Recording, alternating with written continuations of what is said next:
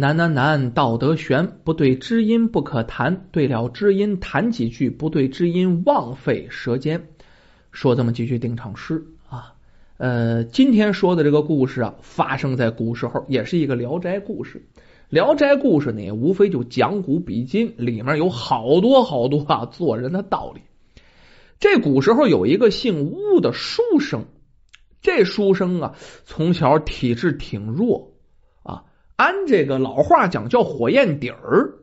这火焰底儿的人呢，按学学玄学上说哈，就能看到一些呢稀奇古怪的东西啊，也很容易呢引鬼上身，那叫鬼压身呢。为此啊，他十分苦恼啊。这体质弱就跟这有关系，没事儿鬼就压身了，这晚上老睡不好，所以说体质老弱啊。恰好啊，听说他二大爷回来了，于是呢。去寻访这二大爷讨教办法，为什么要去找这二大爷呀？啊，这二大爷是个道士，出家之人，出去一云游十几年了啊。这二大爷出去的时候，这巫书生才五岁，如今这巫书生已经十八岁了啊。这见着二大爷，估计二大爷都不认识他了，于是来了道观。这双方见面以后啊，还行。这二大爷一眼就认出他了，有点小时候的模样。这么多年未见亲人了，他二大爷很高兴啊。然后排摆酒宴呢，款待着巫书生。这巫书生岁数大了，也能陪二大爷喝点酒啊。一边喝酒，一边跟着二大爷哭诉自己的烦恼。我这老能看见鬼，这不了要命吗？啊，成天老看见鬼，这身体老不好。二大爷是自己家至亲呢，没有什么可隐瞒的。这二大爷听完挺乐呵哈，觉得像你这样的异能啊，这样的身子骨，那也是天地造化呀，乐呵呵说：“哦，这倒好办呐！我教你一个驱鬼咒，以后啊，你看到那稀奇古怪的玩意儿哈，或者看见鬼魂什么的，你就念这个咒语，他们呢便会敬而远之，再也不敢伤害你了。”你呀，也再也不会被鬼压身了，能睡上好觉，不被鬼压身呢。这阳气一足，你以后的身体就好了。这下吴书生可特别高兴啊！哎，二大爷教完他，默记了三遍，表示已经记住了。哎，天也不早了，于是告辞回家。走在路上，这不喝了酒了吗？喝完酒，风一过，这酒劲往上一涌，有点昏昏欲睡，走不太动道了。后来实在是上眼皮打下眼皮有点撑不住了，走道都打晃了。正好啊，看到路边不远处，哎，山脚下面有这么一块巨石。这个巨石啊，呈四十五度的斜角，你看着就跟个躺床似的。哎，这天儿也不甚特别冷，是不是？于是就斜躺着，就在躺在这巨石上就睡着了。过了不长时间。这巫书生还没睡沉呢，就觉得这脸上咣着一下啊，这打了一拳，这谁打了他一拳呢？这一拳就给他怼醒了，捂着这脸呢。然后这谁打我呀？定睛一看，面前站着一个怒气冲冲的恶鬼。这恶鬼啊，青面獠牙，抱怨巨嘴，显得十分恐怖。你看着多吓人，那就有多吓人。你要搁平常啊。这巫书生啊，那跑的比谁都得快。这巫书生咱没说嘛，这个体质差，但是就是跑得快。为什么？他总能见着鬼，他害怕呀！啊，搁平常早拔腿就跑了。可是今天不一样了，一是呢借着点酒劲儿，第二心里明白我会驱鬼咒，我怕你干什么呀？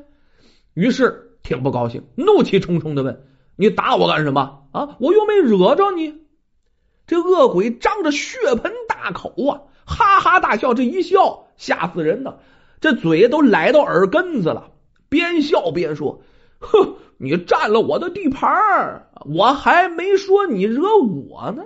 要知道这块巨石是我休息的地方啊，哪有鬼敢上这儿来坐？你倒好，睡在上面了啊！你说我能不生气吗？”说完呢，挥起拳头还要继续打。这吴书生急忙伸手：“且慢！你要是再打我，我可就不客气了。”这吴书生还上口了：“告诉你，我可会驱鬼咒。”说的是干板多字啊，可是这恶鬼根本就不相信。天下有几个人会驱鬼咒的？呼呼，我倒要试试，你念念看呢，我会不会跑啊？这吴书生一看他不信啊，有点生气，念起了驱鬼咒。可是总共三句，他只念了头一句，剩下全给忘了。喝着酒学的东西嘛，全给忘了，就念不下去了。这一下，这鬼呀乐得肚子疼啊，哈哈大笑啊，一边笑啊一边啊搔首弄姿、扭屁股，干啥就气这吴书生。这吴书生闭着眼努力回忆啊，把这驱鬼咒念了一遍又一遍，念了一遍又一遍，没效力。这下这鬼呀，直接蹲在地上笑了，腰都直不起来了。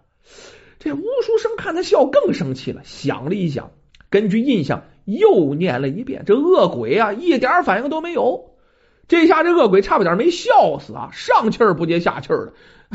你们读书人没一个靠谱的，好好的圣贤书被你们啊，哎哎歪曲的乱七八糟了，还吹嘘说回念咒。哎呦，哎呦，笑死我了，笑死我喽！这乌书生也不理他。闭上眼，仔细回忆了一下，这一下又开始念动真言。这一回真好用了，这恶鬼捂着头上窜下跳，呲牙咧嘴呀，啊，那疼的嗷嗷山叫。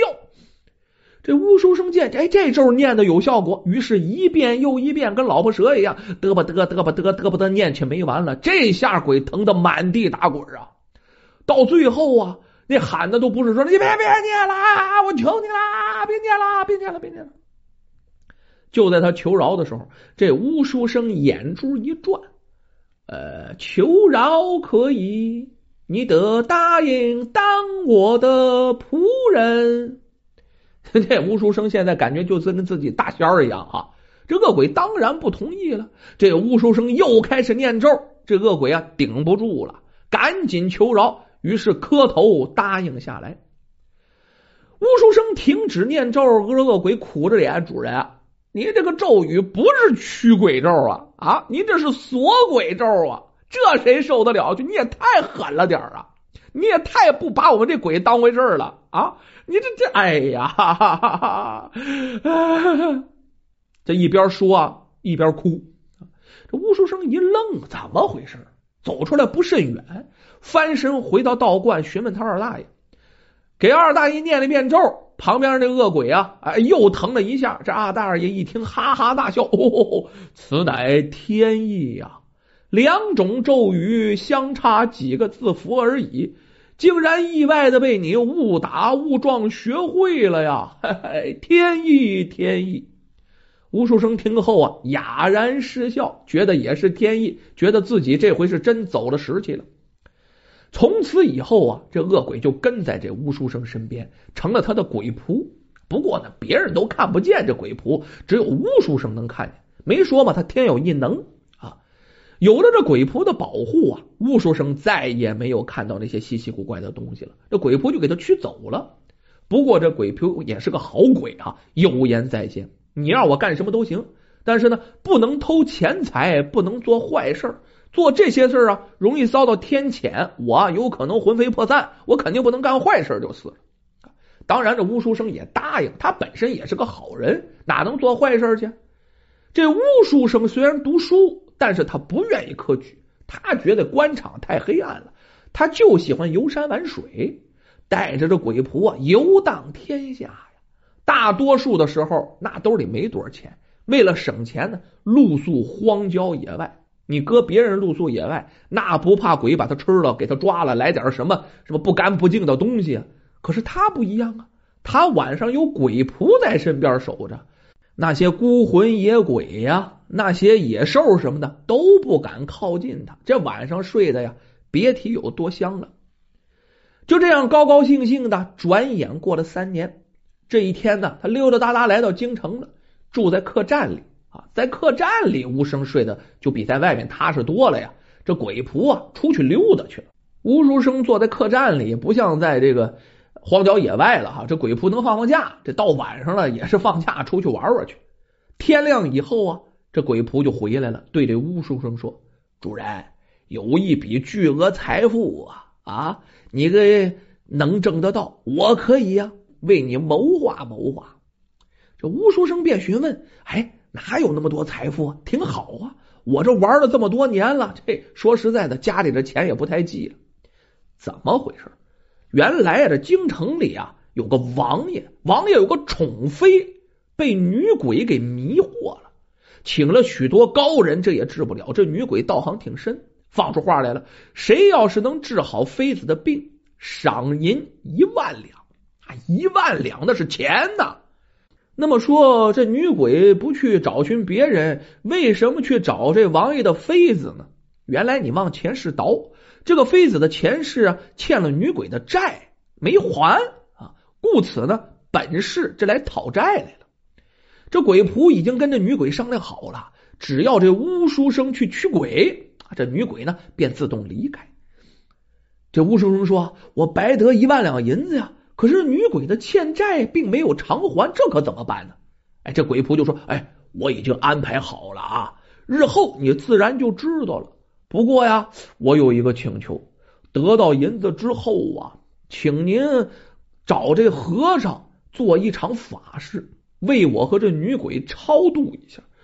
我不想在这阴间再游荡了，想去投胎转世。你我主仆缘分就此了结了吧。”主人，您看行吗？这巫书生觉得也应该这样，哪能老让他做这孤魂怨鬼去？是不是？得了，得得，这是好事，我同意，我同意。巫书生来到王府，王爷听说他能驱鬼呀，那现在是这个病急乱投医，管他是谁呢？啊，能驱鬼就行，赶紧把他请了进来。巫书生来到妃子的卧室啊，那胡乱的念了几句咒语，他自己都不知道自己念的是什么。哎。念完了还真好使，这妃子就清醒过来。这王爷大喜呀，那得兑现承诺呀，就送给吴书生一万两的银票。吴书生呢，也是个有信义的人呐。他来到寺庙里，可是请和尚做了一场大法事啊，风风光光的大法事啊！啊，这有了钱财以后啊，吴书生暴富起来。回到家后啊，娶了妻子，过起了富家翁的生活。当然了，这场法事之后啊，那两个鬼，一个女鬼，一个他的鬼仆，也都离开他了，然后去转世轮回去了。啊，这巫书生回到家里娶了妻子，跟妻子俩夫唱妇随，感情还不错。时间不长呢，这妻子就怀了孕了。那怀孕十月，一朝分娩，到了临盆之际，这乌书生坐在客厅里等消息呢。忽然眼睛又看见鬼了，谁呀？就是那鬼仆拉着一个女鬼进来了。这鬼仆对这乌书生说呀：“这女鬼您看见没？就是啊，之前迷惑妃子的鬼魂。如今呢，他来收债了。”说完了，这恶鬼拉着女鬼走向内室。刚进入内室啊，这吴书生机灵灵打了个冷战。原来啊，他趴在桌子上睡着了。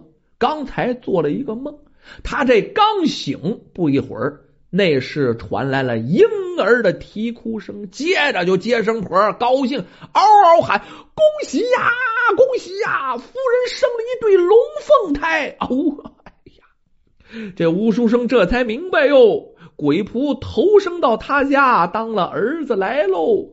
预先呢？给他挣下一份家业，以便呢今世享用。而那女鬼投生给他当了女儿，不正是来收债了吗？他换了一种方式，在今世享用前世的债务。这一下啊，他自己也是有儿有女，儿女双全，这可以说是皆大欢喜。